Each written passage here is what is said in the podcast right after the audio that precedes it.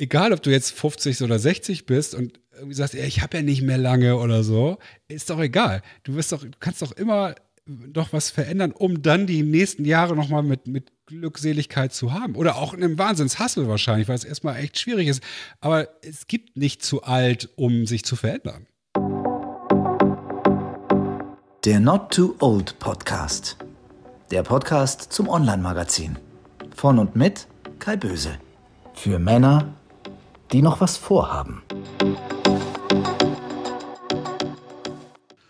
Hallo liebe Leute, herzlich willkommen zu einer neuen Folge unseres Not Too Old Podcast.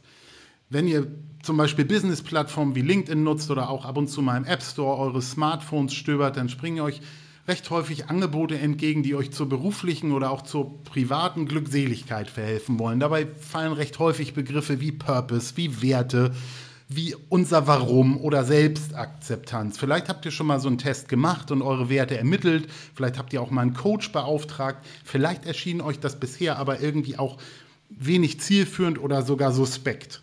Heute bringen wir etwas Licht ins Dunkel, denn unser heutiger Gast Henrik Martens verhilft Menschen dabei, ihren Superheldenstatus zu entdecken und zu optimieren. Ob er nun Coach ist oder Mentor, Trainer oder Berater, das wird er uns gleich verraten.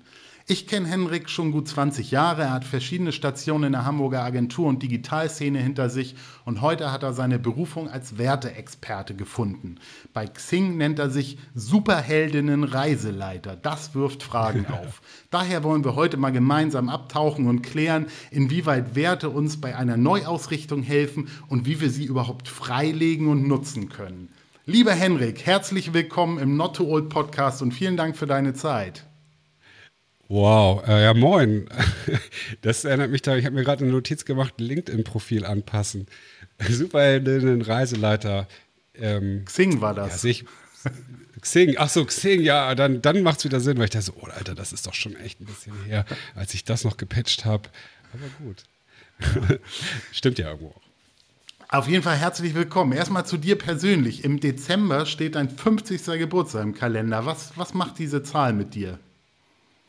Ähm, das ist schon so zweite Hälfte, ne? Also so sehe ich, frame das ja für mich, dann startet so die, exakt die zweite Hälfte. Ähm, Wenn man sehr alt wird, dann ist es die zweite Hälfte. Ja, mein Vater sagt, die Martens werden alle alt. So, deswegen gehe ich davon. Er sagt, so 90 ist easy und Oma, Uroma ist so und so alt geworden. Ich, ich gehe jetzt einfach von 100 aus, weil bis dann gibt es ja noch tolle Supplements, die mein Leben verlängern. Keine Ahnung. Ne? Oder ich, ich lade meinen äh, mein Verstand in äh, in ChatGPT rein und dann bin ich da. Keine Ahnung, irgendwas wird schon gehen. Ähm, aber ehrlich gesagt, ist das dieses Altersding, das hatte so in den Mitte, Mitte der 30er war das für mich ein Thema, merkte ich. Aber jetzt so habe ich einfach Bock darauf, eine geile Party zu feiern. Das ist es eher. Und erinnert mich gerade wieder daran, Mann, ey, ich muss das jetzt mal voranbringen, dass ich die, dass ich die Leute einlade, weil so lange ist es jetzt ja auch nicht mehr.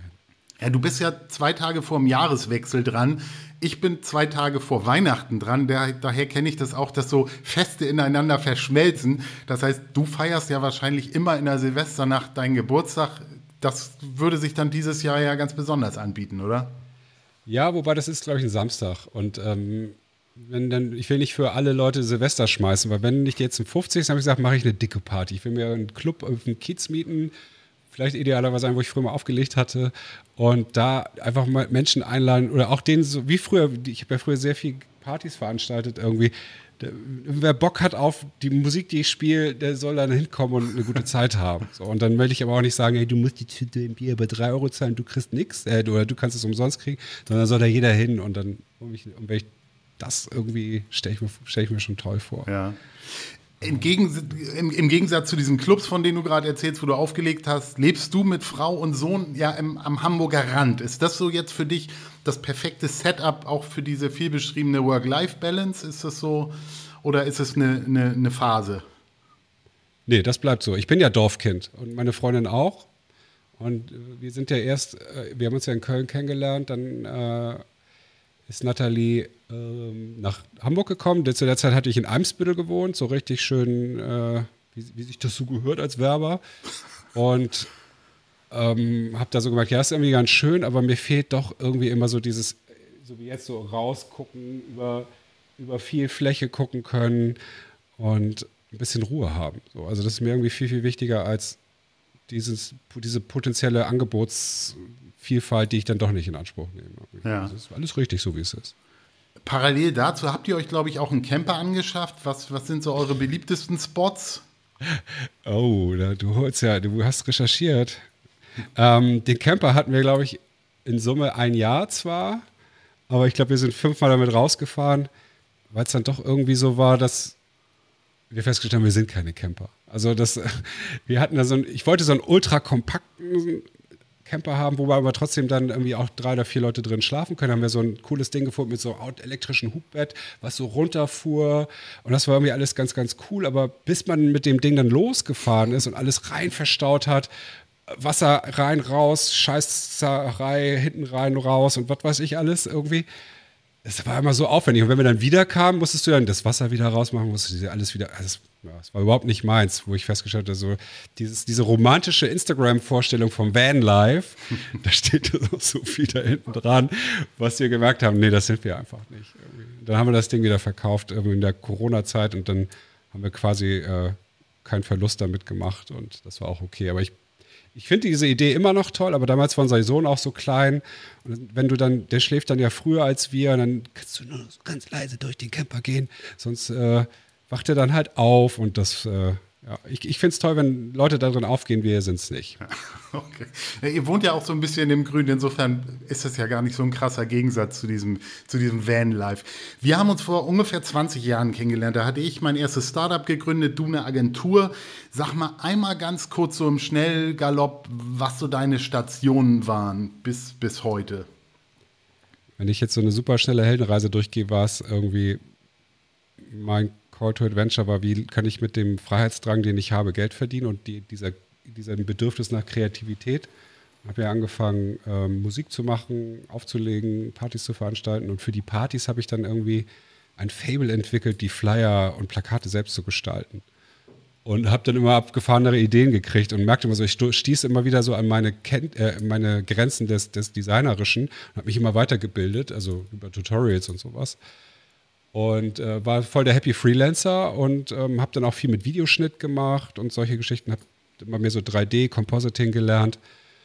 Und dann kam ich, bin ich ja durch Zufall, naja, eigentlich war es gar nicht so ein Zufall, eigentlich war es äh, eine Dating-App, die mir, wo ich ein ganz tolles Mädel kennengelernt hatte, die bei Unilever gearbeitet hat.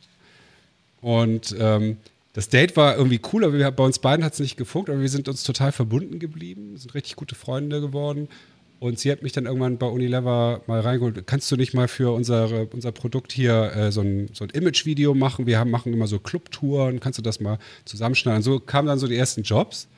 Und dann sagte sie irgendwann, ey, wir haben hier einen richtigen, richtigen Etat für dich, der ist zu klein für unsere Agenturen, was heutzutage anders wäre. äh, willst du das nicht machen, aber du müsstest deine Firma gründen, weil den, sonst können wir dich nicht als Lieferant hier aufbauen.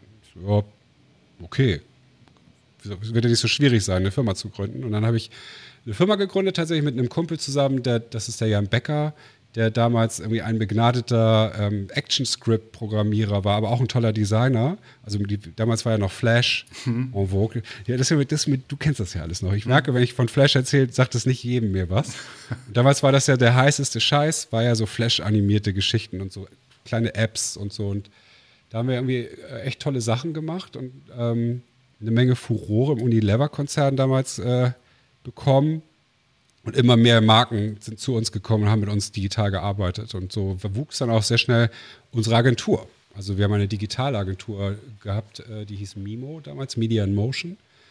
Und äh, merkte aber auch mit mehr Aufträgen kamen mehr Leute, mit mehr Leute kam mehr Druck, Geld zu verdienen, äh, Management-Ebenen, also nicht früher was, das kennst du ja bestimmt auch noch so, alles so, was so über acht Leuten ist, braucht Struktur. Und darunter kann man nochmal so über einen Monitor rüberrufen und jeder kriegt irgendwie alles beim anderen mit. Das funktioniert irgendwie noch. Aber wenn das so eine gewisse Größe wir waren nachher zwischenzeitlich, glaube ich, so um die 40 Leute, ähm, wurde es halt schwierig. Und äh, ich habe so meinen eigenen Weg total verloren, nämlich äh, Freiheit und Kreativität oder Innovation auszuleben. Und äh, bin dann so diesem Erfolg nachgejachtet, weil wir, also wir so als Kinder, die so in den 90ern ja äh, ihre Schaffenskraft hatten, wurde ja immer so suggeriert, wenn du nur Erfolg macht wirklich glücklich. Ne? Also du brauchst ein geiles Auto. Ich meine, das gilt halt immer noch, aber ich fand früher war das so, du kannst nur erfolgreich, äh, nur wenn du erfolgreich bist, wirst du, ist das das neue Glück im Leben. Jetzt wird es sowas wie, nur wenn du Empathie hast oder es gibt das hat, verändert sich ja jetzt gerade oder wenn du Freizeit hast oder eben nicht mehr auf wird nicht mehr auf Erfolg so viel geguckt. Und damals war es aber noch so und ich hatte dann irgendwann den Erfolg, war aber total ausgebrannt. Also ich merkte so, ich bin überhaupt nicht happy. So was was fehlt mir denn jetzt hier und ähm, habe dann hab mich auch echt Scheiße gebaut und viel zu viel gesoffen, viel zu viel gekifft, weil ich ja dachte, ey, das macht man so, das ist ja abends, um runterzukommen, brauche ich dann halt meine, meine äh, äh, halbe Flasche Wein und, und eine Tüte irgendwie und gucke dann irgendwie einen Film und dachte so, dass das sei, sei okay, bis zu so einem Zeitpunkt, wo ich merkte, aber mir, ich, ich komme auch morgens gar nicht mehr richtig hoch, nicht nur, weil ich verkatert war, sondern weil ich einfach überhaupt keine Motivation mehr verspürt. Aber ich kannte mich damals mit Coaching oder solchen Sachen überhaupt nicht aus. Und ähm, dann gab es aber so einen Punkt, wo es so irgendwie, äh, das war, ach so, das war mein 40. Geburtstag. Ich habe meinen 40. Geburtstag nämlich sehr groß auch gefeiert und habe ich mir gesagt, ey, ich mache so eine Party wie früher, so Oldschool Hip-Hop. Ich, ich, miete hier den Duckers Gasthof in Holm, da habe ich auch gewohnt, da ist mein Home-Turf gewesen. Und da mache ich, dürfen alle Menschen kommen, die ich gerne habe, ich mache eine dicke Party. Und das war legendär toll. Und ich bin am nächsten Morgen extrem verkatert und happy aufgewacht und habe dann so gemerkt, so wow, warum fühlt sich das so geil an? Und sonst nicht. Ja. Und dann meinst du, ey, ja, Clem, du hast dein Ding gemacht. Du hast, du hast irgendwie gemacht, worauf du Bock hast und die Leute fanden es aber auch gut. Ist das jetzt eigentlich auch immer noch so? Nee, überhaupt gar nicht. Ich äh, arbeite für Menschen, auf die ich keinen Bock habe, an Projekten, die ich doof, die ich sinnlos finde, um Menschen mit Ge Geld zu geben, die eigentlich auch keinen Bock auf ihren Job haben. So, warum mache ich das? So, und dann bin ich äh, nicht am gleichen Tag, aber wirklich unwesentlich später äh, zu meinem damaligen Partner gegangen. Wir hatten die Firma dann an eine größere Agenturgruppe die Hälfte schon verkauft. Die andere Hälfte habe ich dann gesagt, ey, ich schenke sie dir, dafür bin ich aber auch morgen weg. Und er sagte, ja, können wir machen. Und da äh, hat sich für mich dann viel getan. Und dann fing eigentlich so meine ganze Reise zu diesem Thema Persönlichkeitsentwicklung, Coaching, Mentoring, überhaupt so, so, so Modelle, wie wollen wir leben, arbeiten und so an. Dass ich dann gesagt habe, das äh, möchte ich, was, worum geht es mir eigentlich? Und habe dann diesen Wertetest gefunden, wo dann ganz klar dann oben drüber stand, ich, mir ist Freiheit wichtig, mir ist Kreativität wichtig und das war halt so, habe ich nicht gelebt mehr. Und eigentlich bin ich ein Happy Freelancer. Also ich bin eigentlich, ich habe jetzt zehn Jahre gebraucht, um zu verstehen, ich bin kein Unternehmer. Ich habe das aber e-, gelernt, weil ich es musste. Mhm. Eigentlich bin ich irgendwie so ein Kreativer. So, so ein ja, Künstler würde ich so will ich mich jetzt noch nicht bezeichnen, aber als ich bin eigentlich, ich mache lieber Content. Mhm. Wie auch immer das aussieht. Das kann ein Spiel sein, das kann ein Video sein. Und ähm, da aber wieder rauszukommen, hat mich äh, viele Jahre ge gekostet, aber auch äh, wichtig, weil mit dem Unternehmerwissen, was ich jetzt habe, wieder Creator zu sein, das ist halt geil. Hm. Ich habe ein bisschen ausgeholt. Nee, das ist total in Ordnung, weil es ja eine spannende Geschichte ist und weil sie ja auch quasi, weil du ja deine eigenen Erfahrungen quasi dann irgendwie auch zu deinem, deinem Job gemacht hast und deshalb ist es natürlich auch spannend. Äh, aber was macht dich denn heute zum Werteprofi? Das heißt, wie hast du die Skills dafür entwickelt? Du bist, glaube ich, systematischer Coach, du hast eine, NLP-Ausbildung. Also, äh, wie ist so dein Setup, dass du das dann auch quasi als, als, als Job dann äh, für dich umsetzen konntest? Mhm. Ähm ich habe halt so, genau, in dieser, dieser, dieser, diesem Drang wieder zu verstehen, was mich glücklich und zufrieden macht, weil auf dem Papier hätte mir doch die Sonne aus dem Arsch scheinen müssen. Ne? Ich hatte ein tolles Haus, ich hatte ein tolles Auto, ich hatte tolle PartnerInnen, äh, ich hatte eine tolle Firma. Also alles war irgendwie richtig. Also nach meiner klassischen mhm. Definition von richtig, nach dem, was meine Eltern mir gesagt haben, was richtig ist, mein Umfeld mir gesagt hat. Aber ich habe es nicht gefühlt. Ich habe es einfach überhaupt nicht gefühlt. Und wusste halt nicht, wie, aber was ist denn dann richtig für mich? Wie finde ich das mhm. eigentlich? damals gab es vielleicht aber auch zum Glück noch nicht all diese krassen Coaching, sonst wie Angebote, die ähm, das Glück ja versprechen, sondern da gab es halt nicht viel und habe dann mir aber verschiedene äh, Leute angeguckt, verschiedene äh, Coachings gemacht, verschiedene Seminare ausprobiert und habe dann gemerkt, so das ist so mein Ding, das finde ich geil. Ich merke, dass ich eine Fähigkeit auch da habe, eine Superkraft, nämlich dass ich mit einer Begeisterung und so einer Leichtigkeit oder einer Offenheit mit Menschen extrem tiefe Themen schnell besprechen kann und dass die sich schnell öffnen, weil es eben sich leichter anfühlt als bei anderen, glaube ich. Und dass es mich unheimlich befriedigt. Also auch, das gibt mir so eine Energie zurück. Und ich hatte sonst immer das Gefühl, Job muss ja so sein, ich gebe nur Energie und brauche dann Wochenende oder Urlaub, um das wieder aufzutanken. Mhm. Hab dann ja früher auch schon gewusst, nee, das ist eigentlich gar nicht so. Ne? Wenn ich das Richtige mache, dann ist das so ein Energieaustausch.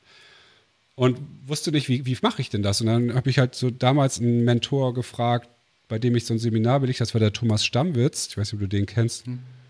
Ähm, sehr, sehr cooler Typ, der auch aus dem Marketing kommt und dann auch sein, hat ein ganz tolles Konzept entwickelt ähm, für, äh, für Firmen, aber auch für Menschen.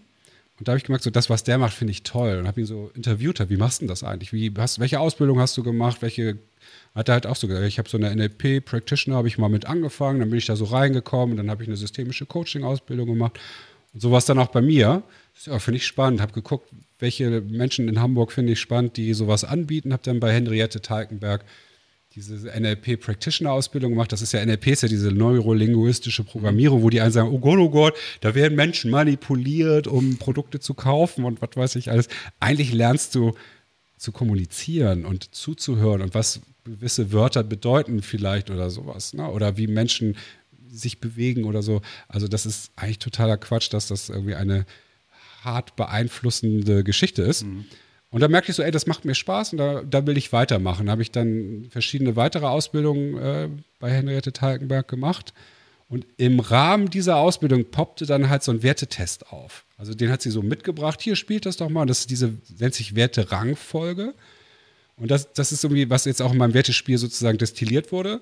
Ähm, du vergleichst ganz viele Wörter miteinander. Die sagen was für dich aus oder eben nicht. Oder finde ich wichtig, finde ich sowas wie ne, Familie oder Freiheit. Oh, beides sau wichtig. Aber was ist denn direkt im Vergleich wichtiger, wenn du ganz ehrlich mit dir selbst bist? Mhm. Und da lag dann plötzlich, lagen dann nachher so zehn, zehn so Werte und ich dachte so, ach du Scheiße. Ja, Freiheit. Ja, Kreativität. Habe ich das gerade? Nein. Fühle ich das gerade? Nein. Punkt. Und dann merkte ich mal so, ich will das wieder haben. Dann brauchte ich eigentlich gar kein weiteres großartiges Coaching mehr, weil ich wusste, ich will dahin. Ne? Und so kam das dann. Dann habe ich gesagt, okay, ich will noch mehr wissen, ich will noch mehr lernen können, mit anderen Menschen zu arbeiten, um genau dieses, dieses Wertethema zum Beispiel richtig zu platzieren. Und so ist es dann eigentlich entstanden. Und dann habe ich eigentlich nachher nichts anderes mehr gemacht in meinen äh, One-on-One-Coachings. War immer so mein Erstanamnese-Tool, genau dieser Test, dass ich die Leute halt diesen Wertetest habe machen lassen, den es auch da ja bei uns auf der Webseite gibt.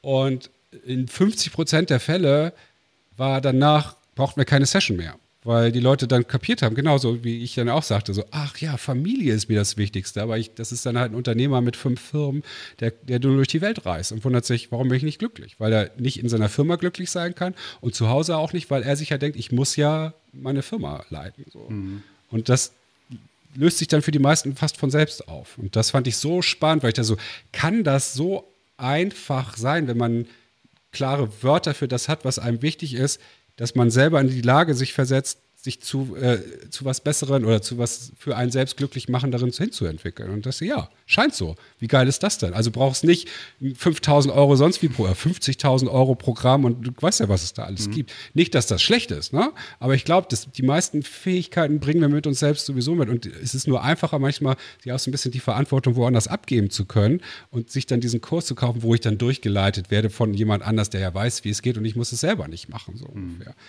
Und diese Idee, dieses Wertetest oder dieses Thema der Werte, dieses, wenn du dir deiner Werte bewusst bist, gehst du einfach viel sicherer durchs Leben. Du bist ein bisschen resilienter. Du weißt, was dir wichtig ist und nimmst nicht das von irgendeinem Influencer, der sagt, du musst so und so sein oder von der Bildzeitung oder so, sondern kannst das nämlich für dich selbst überprüfen.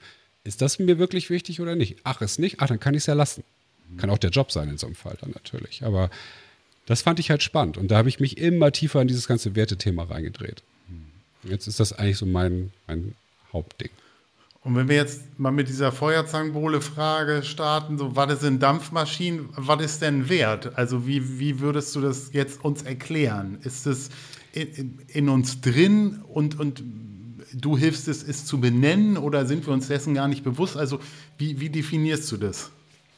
Es gibt ja lustigerweise, finde find ich, keine klare Definition, das sind Werte, weil es gibt so die einen, es gibt so sowas wie Businesswerte meinetwegen, dann gibt es sowas wie innere Leitplanken, dann gibt es sowas wie so Fähigkeiten, die ich habe, die ich abrufe. Ich nenne es jetzt, es ist, ehrlich gesagt, es Werte für mich auch so eine Art Arbeitstitel, weil ich habe noch nicht das Wort kreiert oder gefunden, was das umschreibt. Das sind einfach ganz viele Wörter, die etwas in uns auslösen hinter dem wir, genau, entweder sagen wir so, nicken wir dafür oder wir machen so. Mhm. Und dadurch kannst du eigentlich das, was dich ausmacht oder was dich charakterisiert, meinetwegen sehr klar benennen. Ich bin ja immer nicht so ein Freund von diesen Psychotests, auch wenn es da so tolle gibt, sowas wie 16 Personalities, Disk-Modell. Das sind alles so, sind ja auch, irgendwie kommt da irgendwann hinten immer was ähnliches raus. Ne? Aber ich fand es halt immer schwierig, wenn ich so Fragen beantworte und dann sagt nachher dieses Gerät, du bist so und so und das und das und das. Und ja, da finde ich immer was, wozu ich relaten kann. Ja? Und das ist bestimmt auch gut. Aber ich finde es halt, für mich war es so toll, ich habe das selbst herausgefunden, dass dieses Wort für mich so viel bedeutet. Das hat jetzt niemand, ich, ich schlage das ja, wenn ich spiele, sage ich keinem, doch, dir ist doch Freiheit wichtig, Digga. Ja, sondern das findest du hoffentlich selbst mhm. raus. Mhm. Und das ist irgendwie, finde ich, viel, viel für mich persönlich ein besserer Weg. Es gibt, das ist so meine Art, wie ich das gut finde und das gebe ich ja auch weiter und das ist bestimmt nicht für jeden das Richtige. Aber äh, ich habe einfach die, das, was die, äh, die Institute, die, die Politik, es gibt überall Werte, äh, Ressourcen im Internet, die habe ich alle angezapft und eine, eine, ich habe tausende von Google Docs mit verschiedenen Werten für verschiedene Bereiche äh, erstellt und habe so eine so ein Destillat daraus genommen aus ähm, aktuell 50 Werten oder es werden jetzt gerade, es werden aber auch wieder mehr jetzt, von denen ich denke, das trifft es am besten und ist aus der gesamten Wertearbeit, die ich bis jetzt gemacht habe, inklusive auch dieser Superheldenreisen und so weiter, sind die, die auch am häufigsten vorkommen. Irgendwie. Du kannst, wenn du tiefer einsteigen willst, immer noch weitergehen. Ne? Geht es mir um Freiheit als Überschrift oder ist es eigentlich die Unabhängigkeit, die darunter steht? Oder ist es die Selbstbestimmung? Das könntest du dann noch fein granularer machen. Aber ich finde immer so für das erste Bewusstwerden reicht es, dass ich weiß, so ich will frei agieren können. Mhm. Das ist mir wichtig. Deswegen so Werte, es gibt für mich nicht so, das ist ein Wert, weil sowas wie Freude ist für mich auch so eine Art Wert. Aber ist ja eigentlich, wenn ich jetzt ein studierter Psychologe wäre, so, nee, das kannst du so nicht machen, das ist ja ein, ein Gefühl mhm. oder sowas. Ne? Und deswegen sage ich so, mh, hm, das ist meine Soße halt auch. Okay, aber du betrachtest es immer bezogen auf eine Person, weil es gibt ja auch Werte in unserer Gesellschaft oder in unserer Politik. Also so, ähm, für dich ist es immer wichtig, was der Einzelne quasi wichtig findet und, und was er daraus machen kann, oder? Ja, um dir ja auch zu verstehen, warum gehe ich mit, den, mit der Politik meinetwegen oder der Gesellschaft gerade nicht konform? Was nervt mich denn daran so? Und dann könntest du es ja klarer benennen, vielleicht auch. Weil irgendwie diese Gesellschaft jetzt gerade, die, die, die, die macht mir Angst. Ne? Mhm. So, und also ist Sicherheit ein sehr, sehr wichtiger Wert für mich um das vielleicht ja auch zu verstehen. Oder die Werte, die, die, die, für Deutschland stehen, müssen nicht deine sein, nur weil du hier in Deutschland lebst. Sollte es sollte irgendeine Deckung geben, hoffentlich, weil sonst bist, wirst du hier niemals glücklich. Mhm. Und das dann aber auch zu hinterfragen, weil mir ist halt Freiheit, Selbstbestimmung, Individualität so wichtig, ist Deutschland nicht der beste Spot dafür. Ja, also wir sind hier sehr in, in diesem Gemeinschaftsding, in, in, wir sind hier, wir achten aufeinander und so weiter, was, was ich total toll finde, aber für so Hochindividualisten bist du hier, ist das nicht der beste Start. Mhm. Ja, und äh, dadurch, dass solche Sachen hinterfragen zu können, oder auch, auch für Firmen, ne, für irgendwie, wenn dir Freiheit, wenn du eher so ein freier Typ bist, bist du einfach nie gut in einem Großkonzern aufgehoben. Es sei denn, du hast da alle Freiheiten, aber wenn du eher so einen Standardjob hast, Marketingassistentin bist oder so, wirst du dich wahrscheinlich nie so richtig wohlfühlen, weil du irgendwie merkst, so, überall sind so, sind so Begrenzungspfeiler, mhm. die aber nicht deine sind. Und das finde ich, find ich wichtig zu unterscheiden. Deswegen immer, was sind meine Werte und wie matchen? Eigentlich geht es bei uns immer um Werte-Matching. Mhm. Sowohl im B2B-Kontext bei den Biz Heroes als auch als Hendrik Martens, der Menschen zeigt, was ist dir persönlich wichtig. Und dann kannst du nämlich sagen, oh, guck mal, Freiheit und äh, äh, Kreativität ist für Hendrik das Wichtigste. Wenn ich eine Partnerin hätte, die total Wert auf Sicherheit äh, und, und, Struktur legen würde und eher so äh, sich lieber nur Pläne macht das wird auf Dauer schwierig werden. Weil ich, ich büchse dann gefühlt immer aus oder ich, ich, ich will, bringe immer mit der Kreativen neue Ideen rein. Und das kann ja auch anstrengend sein für andere. Und das, das kann man da einfach mal matchen und sagen, oh, oder das Verständnis dafür schärfen, dass ich dadurch andere Menschen vielleicht auch irritiere. Mhm. Und, ähm, oder du kannst so deinen dein Job eigentlich finden. Und die meisten unserer Kunden bei Biz Heroes äh, nutzen zum Beispiel äh, diesen Wertetest äh, für, für neue, äh, wie nennt es, fürs Recruiting. Mhm. Mhm. Um dann vorher zu sagen, okay, passen die Werte dieses Menschen wirklich zu denen unseres Unternehmens? Und wenn nicht, ist ja auch nicht schlimm. Dann weißt du es irgendwie vorher, bevor du, ähm, bevor du halt irgendwie schon ein halbes Jahr da bist. Und dann sind alle frustriert. Mhm. Und was würdest du sagen, wo, wo kommen Werte her? Also sind uns welche in die Wiege gelegt, die uns irgendwie angeboren sind oder sind die kulturell geprägt? sicherlich entwickeln die sich auch durch Erfahrung. Das heißt, wahrscheinlich verändern sie sich auch mit dem Älterwerden, dass sich Dinge verschieben, dass man einem vielleicht plötzlich Sachen ab 50 dann wichtiger sind, die einem früher egal waren. So. Aber wo, wo ist so der Ursprung? Es gibt so, genau, es gibt einmal so Werte, die aus, tatsächlich aus der Gesellschaft natürlich kommen oder aus der Familie, die äh, uns prägen, weil wenn du in die Schule gehst, wirst du nach, nach gewissen Werten erzogen oder unterrichtet. Ne, da da geht es ja viel zum Beispiel um Struktur, Verbindlichkeit äh, und solche Geschichten und auch von zu Hause. Weil wir, wir als Eltern wollen ja immer, dass es unseren Kindern gut geht und deswegen streben wir danach viel Sicherheit für unsere Kinder und geben denen zum Beispiel den Wert Sicherheit meistens sogar viel mehr mit, als wir ihn selber leben, weil wir wollen, dass es denen gut geht oder vielleicht auch besser als uns oder so. Ne? Und ähm, damit gehst du erstmal in die Welt. Und wenn dann zum Beispiel sowas wie die Pubertät kommt, da fängt ja an, dieses Konstrukt zum ersten Mal in Frage gestellt zu werden, weil die, die Kids fragen sich dann, okay, wer bin ich denn eigentlich? Gute, da kommt ja dieser Individualitätsgedanke zum ersten Mal wirklich nochmal ganz anders zum Tragen.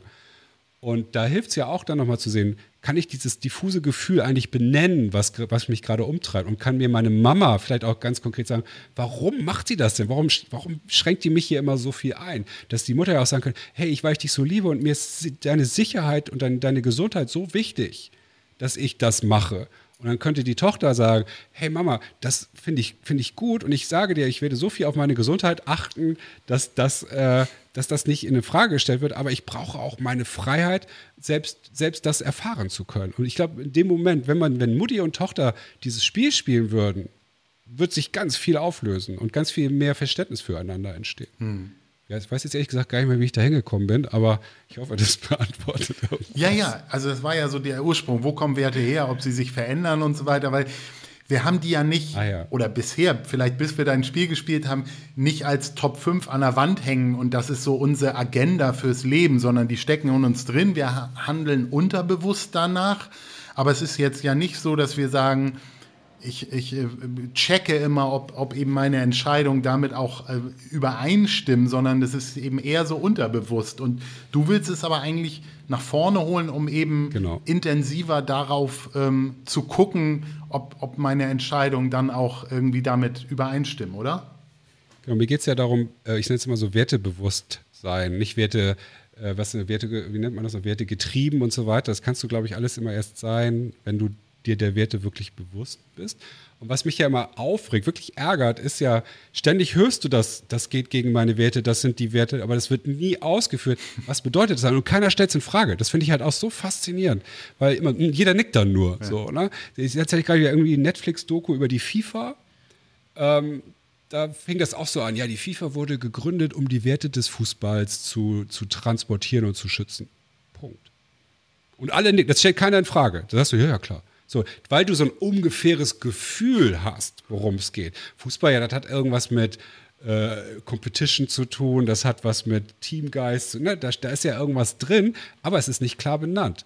Und das ist, finde ich, halt so, so, so schlimm mittlerweile auch, weil das wird dann auch so, die, die Werte, das sind die Werte der, der, Deut der Deutschen, wird, wird ständig erwähnt. So, ja, und dann nickt ja auch jeder, dann stellt keiner die Frage, ja, und was die, die da sind, Fragezeichen, da wird dir die CDU was anderes sagen als die, als die Grünen. Mhm. Dass das unterschiedliche. Und da will ich halt sagen, hey, warum sind wir, warum können wir das nicht klar benennen? Und das geht ja erst, wenn ich weiß, was mir wichtig ist, dann kann ich irgendwie auch andere Sachen bewerten. Mhm. Und das ist so der Kern meiner Arbeit. Und das ist echt hart, weil das stellt keiner in Frage. Dabei ist es so einfach, Ne, wieder mal Freiheit, Kreativität, Harmonie und so weiter. Und wenn ich dann merke, mich stresst gerade irgendwas, mich dann einfach zu fragen, okay, welcher dieser wird da vielleicht Freiheit gerade getriggert? Nein. Wird die äh, Harmonie getriggert? Ja, weil ich habe gerade keine Connection zu meiner Familie. Mein Sohn ist die ganze Zeit sauer auf mich. Ah, okay, kann ich da ran? So, und das ist halt so spannend. Du wirst dadurch viele Dinge einfach besser lösen können. Mhm. Und wie gesagt, ich weiß auch nicht, ob Werte der perfekte Begriff dafür. Es geht einfach um Wörter, die dir viel bedeuten und die dir viel klar machen und wo du anderen auch was klar machen hm. kannst. Ich glaube auch, dass grundsätzlich Menschen oft, solange alles irgendwie einigermaßen läuft, auch nicht so groß über ihr Leben nachdenken oder Dinge in Frage stellen, sondern das ist dann immer nur so im, in einem Umbruch, wenn vielleicht eben so eine Midlife-Crisis kommt. Und deshalb passt es auch wieder zu dem Alter, dass man sagt, Kinder sind aus dem Haus, plötzlich habe ich Zeit für mich, vielleicht stelle ich meine Beziehung in Frage, vielleicht habe ich den Eindruck, ich muss noch mal was erleben in der zweiten Lebenshälfte so und dann, dann kommen doch viele Fragezeichen und da könnte es dann helfen, ähm, um sich selbst vielleicht auch besser zu verstehen, so, ne? Ja. Hattest du eine Midlife-Crisis? Nee, nee, da hatte ich, glaube ich, keine Zeit für. also ähm, ich habe meinen 50. relativ locker weggesteckt ich, ich habe so meine persönliche Krise, die sollte auch ähm, auftauchen, wenn, wenn äh, ich meine Werte ähm, ähm quasi mir, mir, auf, äh, auf, be, mir dessen bewusst werde, ähm, weil ich so eine offene Flanke habe und ich glaube, das ist so, das spielt bei mir eine wichtige Rolle. Aber ähm, eine Krise im Sinne von ähm, zu sagen, äh, ich hader mit dem Älterwerden, das habe ich nicht, weil ich bin ja Freelancer, also du hattest den Begriff ja schon häufiger benutzt. Ich bin so, äh, mache meine eigenen Sachen und das ist nicht immer einfach, aber ähm, ermöglicht, gibt mir auch viel Freiheit, äh, viel Zeit für die Familie, für meine Tochter und ähm, deshalb habe ich das auch noch nie in Frage gestellt und für mich ist jeder Tag so anders, dass dadurch auch eigentlich sich keine Routine einstellt und ich glaube, das ist auch häufig so verbunden mit so einer Midlife-Crisis, dass man das Gefühl hat, war es das jetzt? Äh, mir hat gerade jemand in einem Interview gesagt, dass er so Sorge hatte, dass ab jetzt bis zum Tod eigentlich äh, nichts mehr passiert, weil man so das Gefühl hat, jetzt wiederholen sich die Tage. Und ich glaube, das gilt für mich nicht, weil dazu habe ich mir ein etwas zu turbulentes Berufsleben ausgesucht. Und das hält dann aber auch wieder jung und äh, hat dann wieder einen positiven Effekt. Finde ich spannend. Ich würde ja sagen, ich hatte so mit 40 das, das, was man Midlife Crisis nennt, also wo ich halt genau diesen Moment hatte, warum bin ich nicht happy? Ich glaube, das ist ja das, das ist so äh, etwas entsteht, wo man das, was den Status quo hinterfragt. Und ähm, aber ich habe das so eher so wertvoll für mich. Also ich nenne es ja immer Midlife-Morphose, weil dadurch bin ich in die Lage versetzt worden, mich weiterzuentwickeln. Und den, das ist, das ist finde ich, so, so wertvoll. Ich finde diesen Begriff immer so schade, der uns ja überwiegend ja lustigerweise auch uns Männern nachgesagt wird. Das ist aber auch eigentlich so eine sehr wichtige Zäsur im Leben. Es sollte es alle zehn Jahre geben. Wie toll ist das? So, bin ich noch on track? Hm. Und das ist ja die nächste wichtige Frage, die mich hier umtreibt. Ich gehe ja durch die Gegend und frage die Menschen, was ist dein Ziel und bist du on track? Und keiner kann mir sagen, oder nicht keiner ist nicht richtig, aber von 100 Leuten, die ich frage, können mir 90 nicht sagen, was ihr Ziel ist. Aber sie können mir das sagen, was die Ziele, ihre Ziele im Beruflichen sind, in, in Beziehungen meinetwegen, bei ihrem Lieblingscomputerspiel. Wir waren gerade auf der Gamescom, haben das nämlich so gefragt. Aber wenn ich dann, wenn ich dann sag, so, was ist dein Lieblingsspiel? Ja, das und das. Was ist das Ziel? Ja, das und das. Okay, und äh, was ist dir wichtig im Leben? Oh, das ist eine gute Frage. Da denkst du, das finde ich halt so faszinierend. Wir, wir tun alles dafür, uns nicht mit uns selbst zu beschäftigen. Und äh, das ist so, so paradox, wie es ist. Ne? Und äh, wie schön wäre es doch, wenn du jetzt, äh, ich, ich habe jetzt meinen 50. vor mir, mich so hinzusetzen und sagen, okay, das sind ja die Dinge, die wichtig sind und da will ich ja irgendwie hin. Wo bin ich denn gerade? Auf welchem Level bin ich gerade hier in meinem Spiel? Ne? Hänge ich irgendwo noch fest oder, oder bin ich on track oder dauert es noch ein bisschen länger? Wie kann ich den Endgegner besiegen? Wozu muss ich den besiegen? Und das passiert nicht. Hm. Das ist so irre.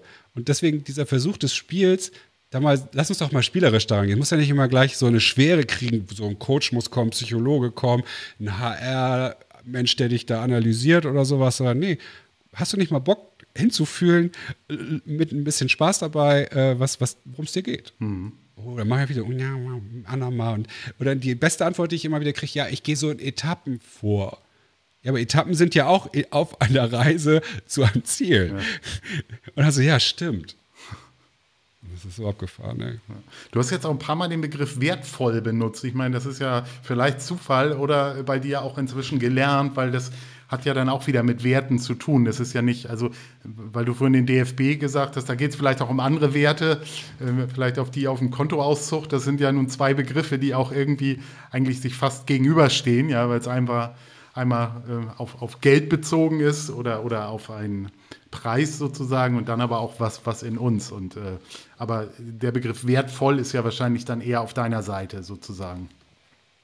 Ja, also es darf auch wertvoll, darf auch etwas kosten. Also ich meine, wenn jemand seine Uhr als wertvoll bezeichnet, kann ich das, kann ich das bestätigen. Also den, ne, es ja. gibt ja irgendwie, jeder hat ja auch seine eigene Definition von Werten und auch die Wörter, die da jetzt, die ich hier in die Welt bringen, die bedeuten für dich bestimmt was anderes als für mich. Aber für mich ist wertvoll ist schon stark internalisiert, weil ich auch, wenn ich eine E-Mail schreibe, steht da mit wertvollen Grüßen. Ich verkaufe das wertvollste Spiel der Welt. Ich mache den wertvollsten Workshop der Welt. Weißt du, überall steht jetzt wertvoll dran. Das ist natürlich, da kommt dann der, der Werber durch, aber ist schon so. Und das ist ja auch ja. wertvoll. Und deswegen, so, ich muss das Wort ja auch so oft sagen, damit es überhaupt mal eine Relevanz bekommt. Ja. Weil jeder, der sich damit auseinandersetzt, sagt, ultra wertvoll Wusste ich vorher noch gar nicht. Ja. Also ich muss ja eine Awareness für, für dieses Thema erstmal schaffen. Für die meisten ist ja Werte das, was auf der, auf der Firmentoilette an der Wand hängt. Was du dir beim Pinkeln anguckst, so ungefähr. Und die sind aber gewürfelt in einem kreativen Wochenende mit einer teuren Beratungsfirma. Ja. Da steht jetzt, die Werte stehen, da stehen ja nicht die Führungskräfte, die diese Menschen. Und das ist so, was ich so wichtig finde. Eigentlich musst du, wenn du eine Firma gründest, musst du doch deinen Werten irgendwie entsprechen, als der, der du das gründest oder die, dieses Team, das ihr seid. Und nicht so, ah ja, klar brauchen wir Empathie, ah ja, klar brauchen wir Nachhaltigkeit. Und, äh, aber ich will aber trotzdem Porsche äh, Cayenne Turbo S fahren und ich will immer auf dem Behindertenparkplatz vor der Tür stehen, damit ich schnell in mein Büro kann. So, weißt du? Ja. Aber die Werte sind opportun. Dann. Ja. Natürlich brauchen wir die, damit die Leute bei uns anheuern.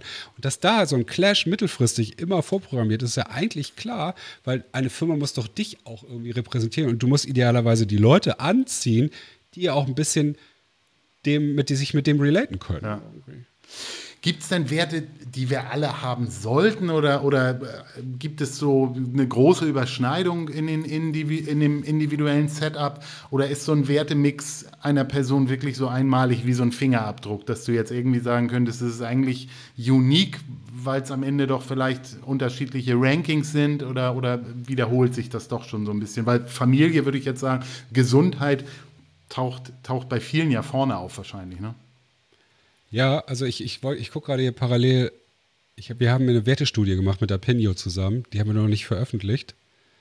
Ähm, wo die wichtigsten, wir haben tausend Leute befragt aus allen Alterskategorien, was ihre Werte sind. Also wir haben den Wertetest, wir haben die sozusagen den Wertetest machen lassen. Und äh, Gesundheit ist sehr weit vorne, ja. sage ich mal so. Ähm, Gesundheit, Familie, ähm, ich wollte es kann das ja. Ich, jetzt, ich suche das gleich mal parallel. Und das gibt schon Werte, die uns irgendwie einen.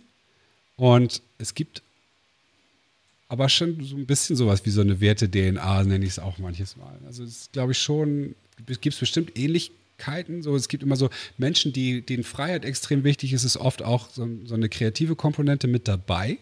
Also du kannst schon so eine Art von Typisierung, ich das, mache das so mit den Archetypen, ich weiß nicht, ob du mhm. das kennst, es gibt also diese zwölf Archetypen. Ja. Das passt ganz cool zusammen tatsächlich. Du kannst so gewisse Wertetypen, aber ich, ich will genau das ja nicht machen, weil dann komme ich ja wieder in diese 16 Personality, wo du sagst, ah ja klar, na, natürlich bin ich das, sondern ja. nee, nenn dich selbst, wie du willst. Ja. Ne? Aber ähm, es gibt so Werte, die, die brauchst du auch in einer Gesellschaft. Wenn wir gemeinsam miteinander leben wollen, brauchen wir so eine brauchen wir äh, Strukturen, brauchen wir Sicherheit. Sicherheit ist uns Deutschen extrem, extrem, extrem wichtig.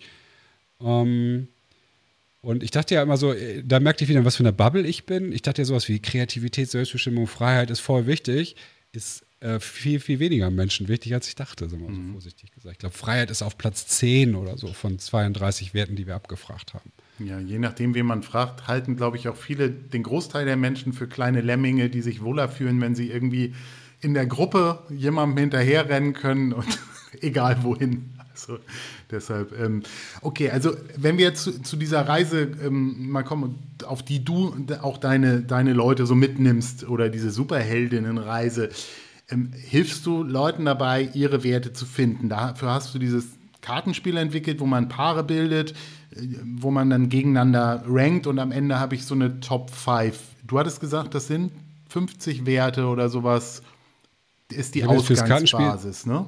Genau, ich habe fürs Kartenspiel, also fürs Spiel sind es 50 oder 51 Werte, um genau zu sein. Und für den Test, zum Beispiel diesen Werte, diese Werte-Rangfolge, der, der, das sozusagen die Vorlage für dieses Wertespiel ist, sind, glaube ich, haben wir jetzt, nutzen wir aktuell irgendwie, ich glaube, 80. Mhm.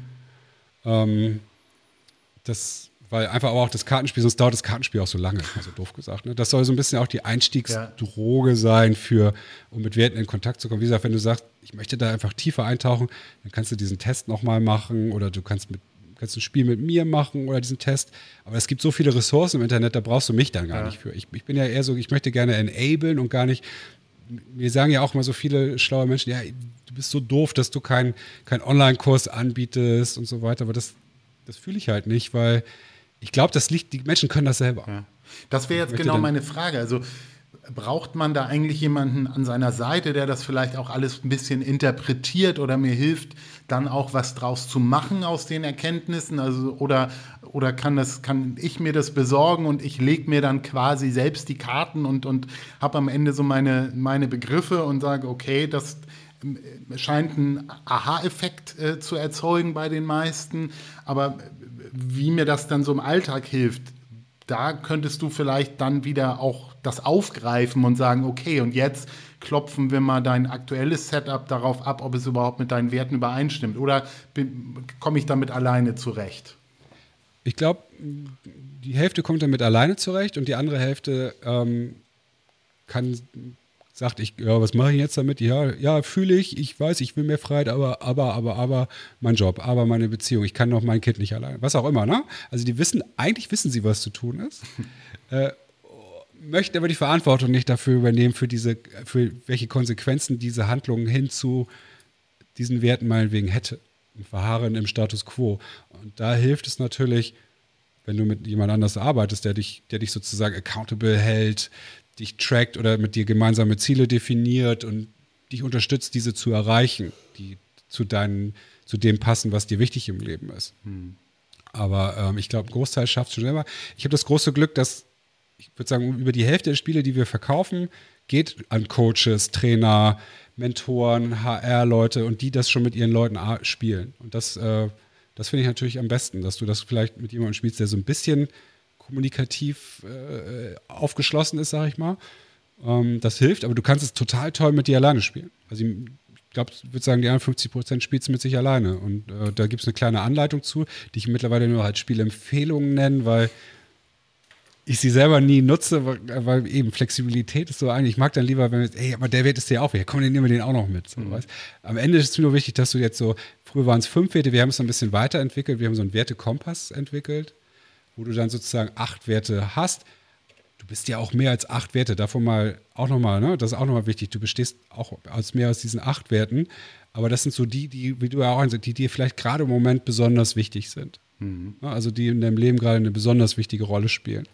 Und das ist vielleicht nochmal eine, für mich, meine These ist aber auch, dass Werte sich ab einem gewissen Alter nicht mehr großartig verändern. Mhm. Also ich glaube nicht, dass du, dem die Freiheit extrem wichtig ist, unterstelle ich dir jetzt einfach mal, weil ich dich schon ein bisschen kenne, ähm, dass du ab morgen anfängst, irgendwie in einem Großkonzern einen, einen Standardjob, auch wenn du dafür 200.000 Euro im Jahr kriegst. Oder du wirst es kurz machen und dann wirst du wieder raus, aussteigen, weil es nicht das Richtige für dich ist. Mhm. Also es wird sich nicht großartig ändern. Ne? Also dieses Bedürfnis nach, nach freier, nach, nach Selbstentfaltung wird immer groß sein. Ähm, es sei denn, es gibt so einschneidende Momente in deinem Leben, die das so auf den Kopf stellen, ein besonders schwerer Unfall oder sowas, dann wird es vielleicht nochmal neu gemischt, aber so oder auch so gewisse Superfähigkeiten, ne? sowas wie bei mir ist es die Begeisterung. Das ist so eine, das ist ein Wert und eine Superkraft von mir. Die, die geht, glaube ich, nicht morgen weg, ne? sondern die, die bleibt hoffentlich da für mhm. immer. Ich finde es schwierig zu sagen, Werte sind immer, die können sich auch ändern. Ja, einige ja, aber so gewisse Grundwerte, die wird immer die Familie extrem wichtig sein. Das wird auch morgen nicht aufhören. Mhm. Ähm, das ist mir immer noch mal wichtig zu sagen. Also ich glaube, dass so ab, ab Erwachsenenalter hast du eigentlich so dein mentales Werteset. Mhm. Dann hilfst du dir vielleicht, wenn du es dann benennen kannst. Und deswegen möchte ich auch viel mehr mit jüngeren Menschen arbeiten, weil wenn man mit uns not too old Säcken hier arbeitet, habe ich so oft, dass dann hier ein Unternehmer saß, der sagte, ach du Scheiße, 20 Jahre meines Lebens habe ich halt anders, ja, dann merken die das richtig.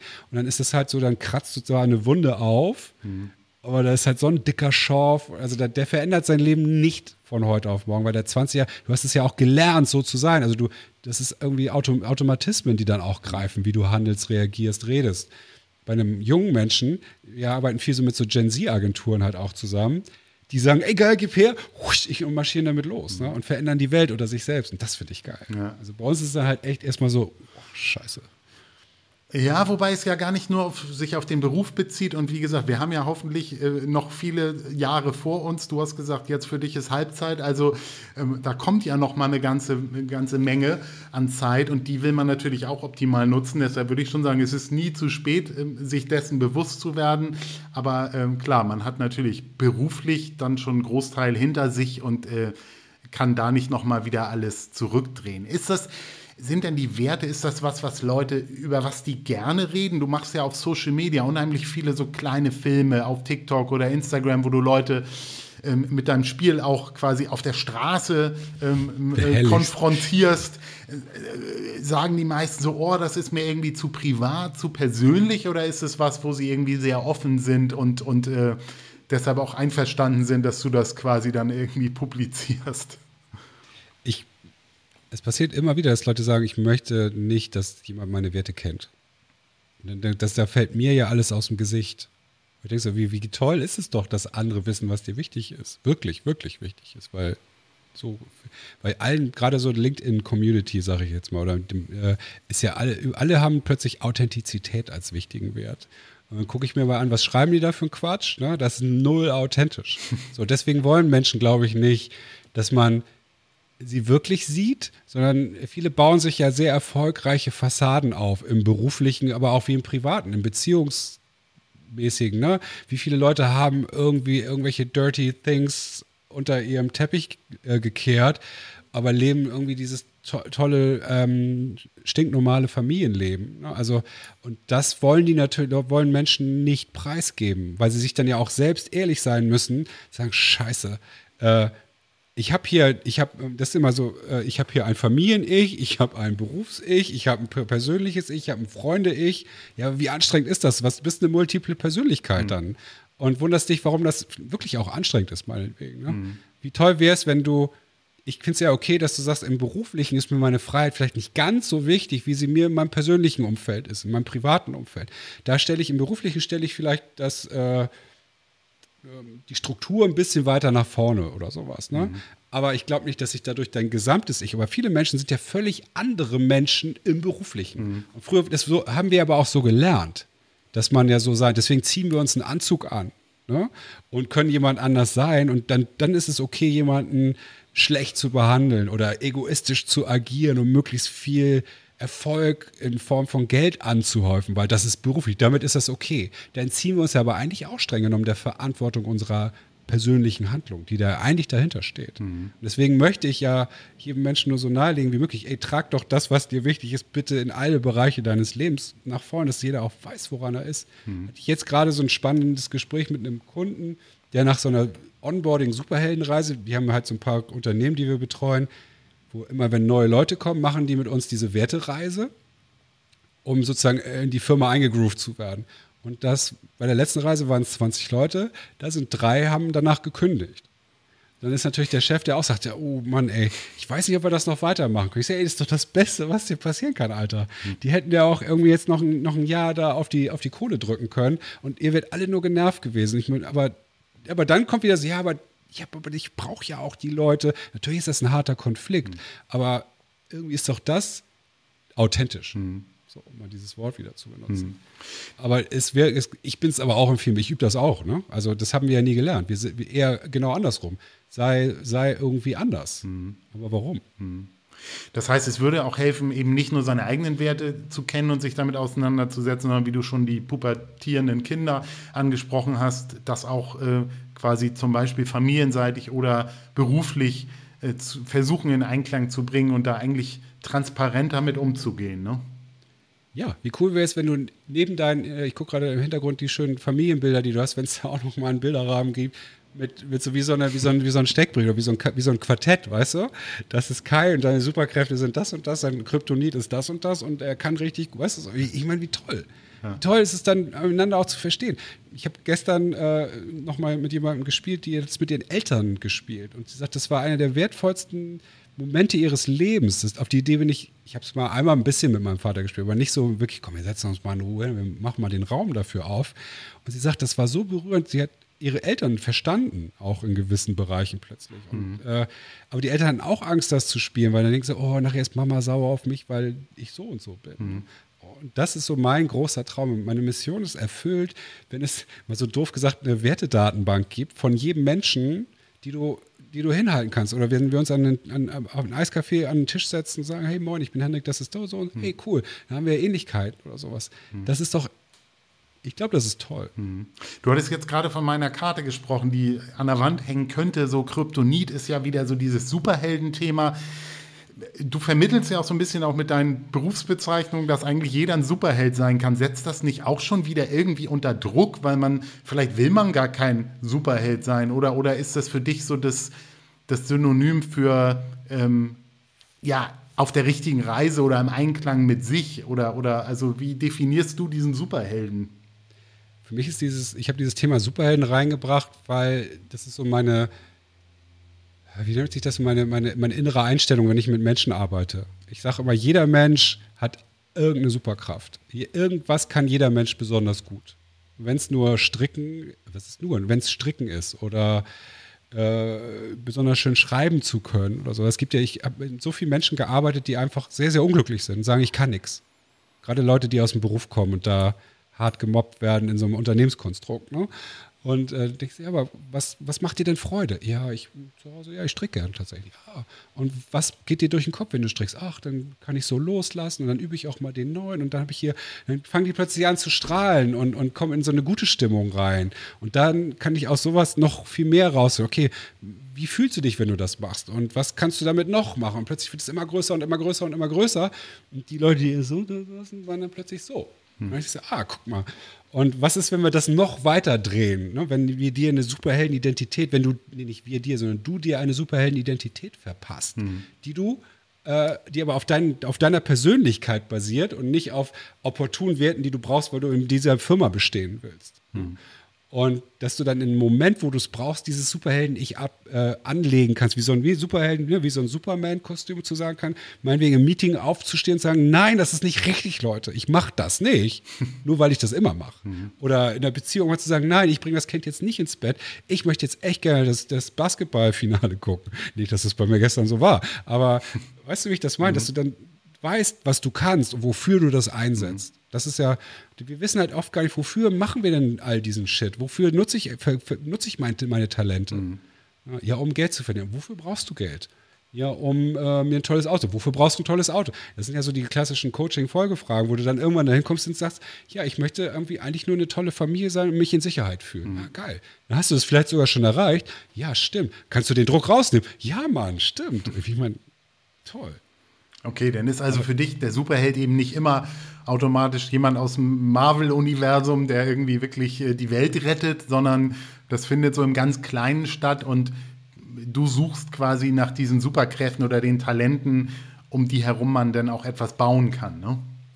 Das machen die Leute aber alles selbst. Also ich sage keinem, was seine Superkräfte sind oder so, sondern das kommt durch den, das Wertespiel, den Wertetest und noch an verschiedene andere Coaching-Tools und Methoden die wir da so machen, dann raus. Mhm. Oder was heißt, kommt nicht raus, sondern das, das erarbeitest du dann. Du machst ja, hast nicht nur das Spiel, sondern du bietest auch Seminare, wo du in, in mehreren Tagen Leute äh, quasi äh, auf den Weg bringst. Das ist dann aber auch quasi eine etwas umfangreichere Reise, die aber einen ähnlichen Hintergrund hat. Oder was, was passiert da? Genau, also diese Superheldenreise, die wir zum Beispiel mit Unternehmen machen, die dauern ja mal bummelig so einen Tag ich merke ja immer wieder, ah, wir bräuchten eigentlich viel, viel mehr Zeit, weil ich die Leute da auch echt durchprügel.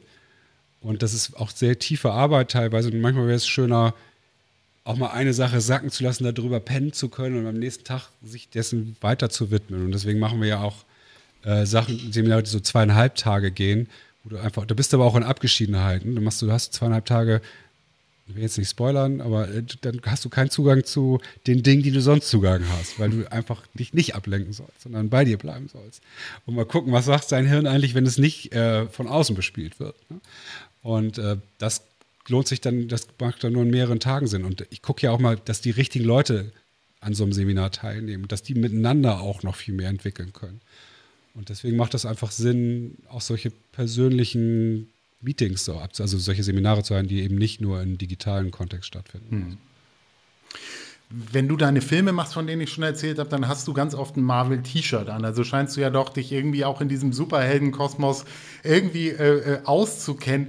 was ist denn so dein persönlicher Superheld? Hast du einen dazwischen, wo du sagst, so, oh, den finde ich am coolsten? Ich war immer, äh, ich spiele mit meinem Sohn natürlich auch ständig Super, Superhelden oder darf ich spielen oder soll ich spielen. Ähm, und dann bin ich eigentlich fast immer Tor. Ah. Äh, weil ich aber irgendwie eher so, ich hatte, ich hatte früher so ein Marvel-Quartett, so als ich, keine Ahnung, zehn Jahre alt war oder so, und da war immer Thor drin. Der hatte, der war halt immer so der, der stärkste Charakter. Der hatte die coolsten Werte, wo man, man am meisten das Quartett gewonnen hat. Ah. Den fand ich deswegen. Und der diesen, der und der ist halt ein nordischer. Ja, genau. Und er ist halt so dieser nordische Gott. Also ich finde, ich bin ja sehr so, ich glaube, ich habe irgendwie so Wikinger-Gene. Ich fühle mich ja in Kälte viel, viel wohler als in Hitze, so wie jetzt. Ey, ich könnte eingehen. Ich mag so 15 Grad, finde ich toll und merke auch mal wieder, wenn ich in Dänemark, Skandinavien unterwegs bin, da ist irgendwie, bin ich hier richtig. Also ich glaube, da ist so Thor entstanden und Chris Hemsworth macht ja einfach eine gnadenlos tolle Rolle in dem Marvel-Film. Ich finde diesen Charakter einfach geil. Ähm, das ist so, würde ich sagen, aber ich selber wäre eher, eher tatsächlich so, ich habe ja hier so Deadpool an, eher so ein, der, der so ein bisschen gegen den Strom schwimmt, in, in diesem ganzen Superhelden-Gemauschel und eigentlich auch nicht das coole Superhelden-Outfit anziehen möchte, sondern eher irgendwas, was er selber cool findet. Äh, das ist, das ist eher so meins. Oder eben auch diese Lässigkeit. Ich finde, für mich ist ein Wert, Lässigkeit ist für mich ein Wert. und äh, den halte ich auch immer gerne hoch. Deswegen finde ich auch sowas, was du verkörperst mit Not Too Old und so, ist genau das. Wir sind doch irgendwie ein Haufen lässiger alter Typen, die aber wirklich cool sind. Weißt du so, ich finde mich wirklich cool grundsätzlich. Auch, äh, ich, äh, ich meine, mein, mein, kleiner Ritterschlag irgendwie war gerade, dass ich hier jemandem ein Spiel verkauft habe, der hier aus Hamburg, der ist in so einem Chor, so, so ein, äh, die machen nicht die Goldkirche, aber so ein anderer Chor für Leute bis 30. Ich sage, ey, geil, da würde ich voll gerne mitmachen. Ja, wie alt bist du denn? Ich sage, ja, ich werde 50. Ja, schade, kannst du nicht mitmachen? Sage, ja, okay, kein Thema. Und dann habe ich ihn mal kennengelernt und dann hat er mir einen Tag später wieder geschrieben, ey, du kannst doch mitmachen, bist ja so ein cooler Typ. ja, so sehe ich das eigentlich auch. Und das ist irgendwie schön. Dazu passt Deswegen. ja eigentlich auch zu cooler Typ, dass ich dich, glaube ich, ganz selten mal ohne Cappy gesehen habe. Ähm, da hältst du auch mit 49 und bald 50 jetzt noch dran fest. Ist das irgendwie so dein Markenzeichen oder fühlt sich das für dich besser an, wenn du irgendwie äh, oder, oder musst du was verdecken? Wie, wie kam die Cappy ja, es, also verdecken ja ist von allem was. Ne? Das ist irgendwie nicht mehr so viel Haare hier überall. Das zum einen, aber das, das, stört mich jetzt ehrlich gesagt nicht so, nicht so nachhaltig. Ähm, es war mal tatsächlich so vor zehn Jahren so ein bisschen Self-Branding, weil ich dann auch immer meine Firmen, Startups, was ich immer so ein bisschen auf meinen Kopf geschrieben habe. Und da wurde ich dann auch schneller wahrgenommen. Ich trage einfach gerne Cappies. Also ist so ich, wie, ein, wie ein Kleidungsstück für mich. Also das ist es, glaube ich, eher. Und ja, also ich habe ja nun durch 20 Jahre Werbung ja auch gelernt und dieses ganze Thema selbst, dass man für erkannt wird, das hat natürlich auch einen Vorteil, aber das fühle ich auch alles. Ich liebe Superhero, äh, Comics, Filme, etc. Aber das ist jetzt so in mir übergegangen. Ich kaufe mir jetzt wirklich fast nur noch so Superhelden-Sachen, aber weil ich aber einfach auch bunte Sachen toll finde. Ich mag bunt. Und die meisten Klamotten sind nicht bunt. Für, vor allem nicht für, für Männer. Nee. Die sind dann irgendwie grün, grau, blau. Ne? es gibt so wenig Sachen, die so knallen. Und das sind meistens dann tatsächlich so diese Marvel-Sachen. Wobei da hat sich viel getan, wenn wir noch an die Generation unserer Väter denken, wie die mit 50 aussahen. Das, ähm, da sind wir schon auf einem guten, verjüngten Weg und insofern können wir aber die Lanze brechen und dafür das auch weitermachen. Mein, ich bin in diesem Marvel-Kosmos wirklich überhaupt nicht zu Hause, aber ich habe auch einen Superhelden, das ist der Silver Surfer. Das hat aber einen ganz einfachen Grund das hat Richard Gere in dem Film Atemlos immer gelesen. Er hat sich immer diesen Comic gekauft. Und ich finde diesen Film sensationell. Meine Frau will den nicht mit mir sehen, weil sie das für so irgendwie so eine trashige Schmonzette hält. Aber ich habe diesen Film mit meinen Kumpels, haben wir das früher immer geguckt, weil das so ein Outlaw war und der hat ein Auto geklaut zu Anfang, ich glaube einen alten Porsche sogar und äh, geht ja auch nicht gut aus am Ende, aber der war für mich so, der hatte ein tätowiertes Herz auf der Brust und so, das war irgendwie so ein, so ein echt cooler Typ und der hat immer den Silver Surfer gelesen, da habe ich gedacht, okay, ich weiß überhaupt nicht, was der kann, was der macht, aber ähm, fand diese Figur einfach immer nur cool wegen dieses Films, also ähm, ja, ist doch ey, oh, es ist halt für dich, du verbindest, wenn du an den Silver Surfer denkst, eine geile Zeit. Das ist ja das, ja. was wir im Coaching auch Anker nennen. Ne? Also wenn du den abrufst, fühlst du dich gut, fühlst du dich vielleicht auch stark, weil du damals ne, so eine coole Zeit. Und das ist ja auch die Idee von dieser Superheldenreise, dass du deinen Superhelden in dir verankerst und abrufen kannst. Ja. Und ähm, ist doch super, ist alles richtig gemacht. Sehr gut, sehr gut. Wenn wir nochmal zusammenfassen, was, was könntest du unseren HörerInnen somit auf den Weg geben? Wie fängt man an, sich auf seine eigene Reise zu begeben? Also wir verlinken in den Shownotes, äh, wo man dein Spiel finden kann oder auch diese, diesen Online-Test. Aber was braucht's? Was müsste Klick machen, dass du sagst, dann fällt das auch irgendwie auf fruchtbaren Boden? Du musst irgendwie grundsätzlich ja Bock haben, dich mit dir selbst irgendwie ein bisschen auseinanderzusetzen. Weil es gibt ja immer noch, hatte ich ja schon auch gesagt, viele Menschen, die da auch Angst vorhaben, vor dem, was sie da vielleicht lesen, sehen, hören, was auch immer. Also, und vielleicht, also mein Pitch ist ja immer, kennst du das auch, das Gefühl, dass eigentlich alles gut ist, aber du das nicht fühlst? Dass du ne, bist eigentlich irgendwie, dann alles ist okay oder vielleicht sogar toll nach außen hin, aber wenn du in dein Inneres, wenn du, du fühlst dich unglücklich und das kennen wirklich viele Leute. Hm. Das ist egal in welcher Altersschicht, egal in welcher, wie reich, wie sonst was. Das kennen wirklich eine Menge, Menge Menschen, die, dass du irgendwie gar nicht eben deinen Weg kennst. Also das hat für mich ganz viel damit zu tun, dass du nicht weißt, was dir wichtig ist.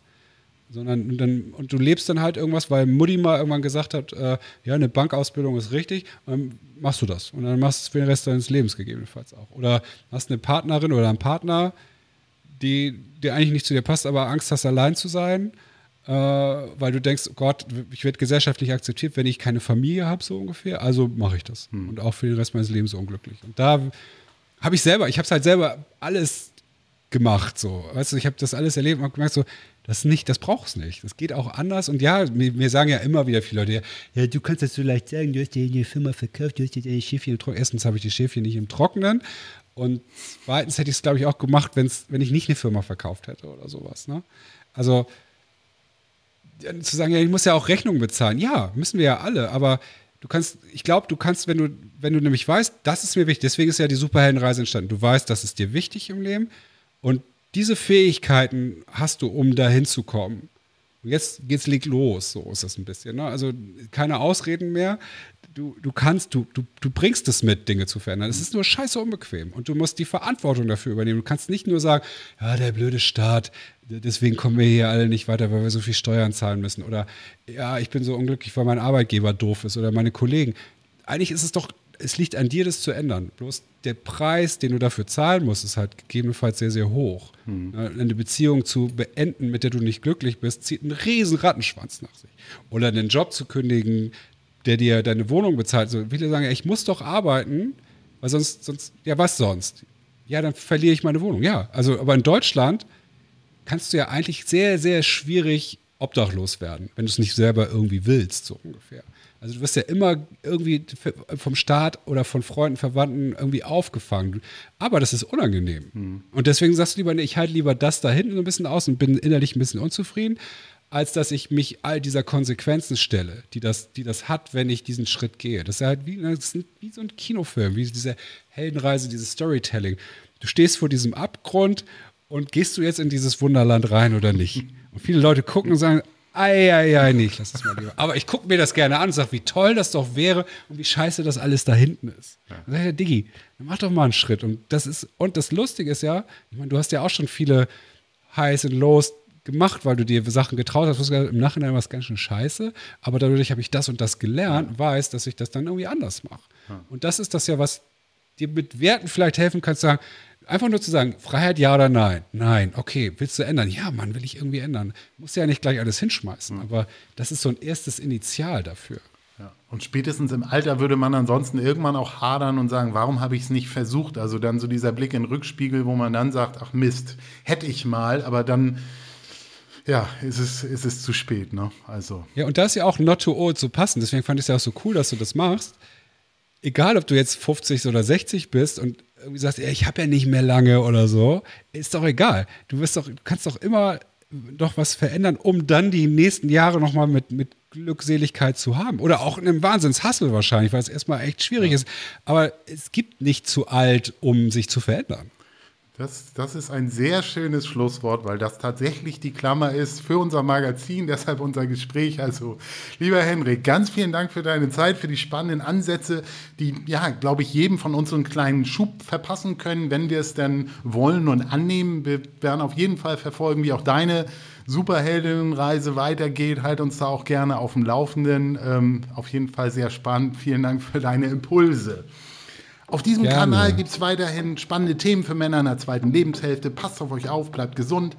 Hinterlasst gerne eine Bewertung bei Apple oder Spotify, empfehlt uns weiter. Wir melden uns in Kürze mit weiteren spannenden Geschichten und ich sag Tschüss, Henrik, ciao. Tschüss.